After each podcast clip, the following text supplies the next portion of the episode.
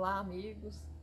É com muito prazer que estamos de volta para dar sequência ao livro Deus Aguarda, do, do médium Chico, né? Pelo espírito de Meimei. Hoje nós vamos ler sobre o texto intitulado Toque de Luz.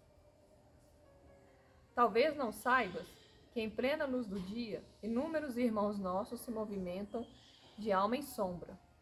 Observa Dialogarás com eles e perceberás que psicologicamente se mostram longe. No entanto, às vezes não simplesmente monossilábicos, mas também duramente agressivos. Renteando com eles, recorda que, em muitas ocasiões na Terra, nos sentimos divididos entre o apreço que devemos aos outros e o sofrimento que carregamos em nós. A noite na alma decorre de causas diversas em alguns companheiros, procede do pessimismo com que rejeitam as provações que se lhes fazem precisas. Em outros, nasce dos conflitos que sustentam consigo próprios.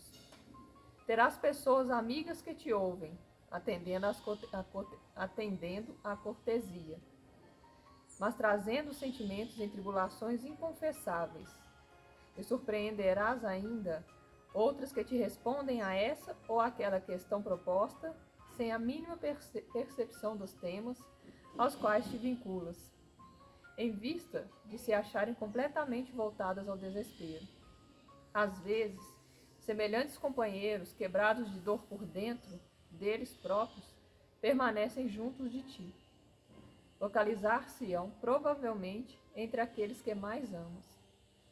Quando te vejas à frente de criaturas assim desoladas, a se esforçarem para que não lhes anote os processos de angústia, não lhes revolvas o fel com perguntas e apontamentos desnecessários. Ouve-lhes as confidências sofridas e silencia, quando não lhes possa doar alguma frase de esperança e consolo. E, seja qual for o quadro de provações em que se debatam, oferece-lhes um gesto de amizade e compreensão. Acrescido pela bênção de um sorriso, porque para dissipar a sombra de um coração atormentado, muitas vezes basta isso, pois um sorriso de simpatia é sempre um toque de luz. Meimei traz para nós aqui um, vamos dizer assim, um manual de, de boa convivência com os nossos irmãos, com o próximo. São tantas pessoas que hoje vivem muito atribuladas, que às vezes conversam com a gente e não conseguem prestar atenção naquilo que a gente está falando, naquilo que nós estamos contando, e por educação fazem algum comentário, algum muxoxo, né, um monossilábico, ou às vezes até responde com certa é, agressividade, como ela cita aqui. E aí a gente tende a revolver, a devolver também com alguma agressividade ou com alguma indiferença e, e sem tentar entender o que pode estar acontecendo com aquela pessoa. E ela então nos recomenda a ter paciência com essas pessoas, que muitas das vezes serão entes próximos, serão as pessoas que mais amamos, as pessoas que convivem conosco em nosso lar, em nossa casa.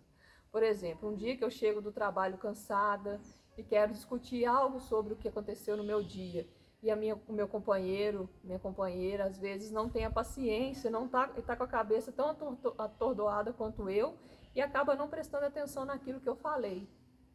E devolve um comentário que não tem nada a ver com o que eu disse. E nesse momento eu me sinto é, como se eu estivesse ali naquele lugar falando algo que ninguém está prestando atenção e me sinto diminuída, sem me preocupar com o que a, o que a outra pessoa está passando. E aí eu acabo sendo também indiferente, tanto quanto a outra pessoa.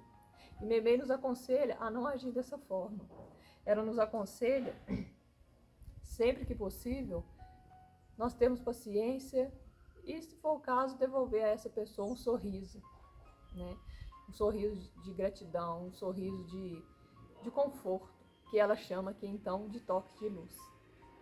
Muitas das vezes até eu mesmo posso fazer isso com a outra pessoa. Alguém está falando comigo e eu não presto atenção. E por, por educação eu respondo algo aleatório. Eu sem perceber, eu trato a pessoa com indiferença. Então, que quando nós estivermos conversando com alguém, que a gente se coloque de fato, de ouvidos abertos para escutar aquela pessoa. Que seja em casa, que seja com os amigos. Se tivermos algum problema, que a gente fale, olha, tem como a gente conversar sobre isso depois, porque agora eu não estou podendo, não, a minha cabeça está em outro lugar, ou estou preocupado com a escola, ou estou preocupado com o dever do meu filho, estou preocupado com o trabalho, que hoje são tantas atribulações novas que nós temos que conviver, que a gente não permita que isso faça indiferença à vida das outras pessoas. Que eu não torne o meu problema maior do que o dos outros, porque todos temos problemas, não é mesmo? Então que possamos, né, com base nesse texto que Meimei nos tão lindamente nos aconselha, que a gente possa oferecer aos nossos amigos, aos nossos familiares, aos nossos irmãos, um toque de luz, que é o que ela chama, que é o nosso sorriso. Um sorriso de amor, um sorriso de compreensão. Tudo bem? Então fiquem todos na paz de nosso Mestre Jesus. Desejo a todos vocês muita paz, muito amor. Até a próxima.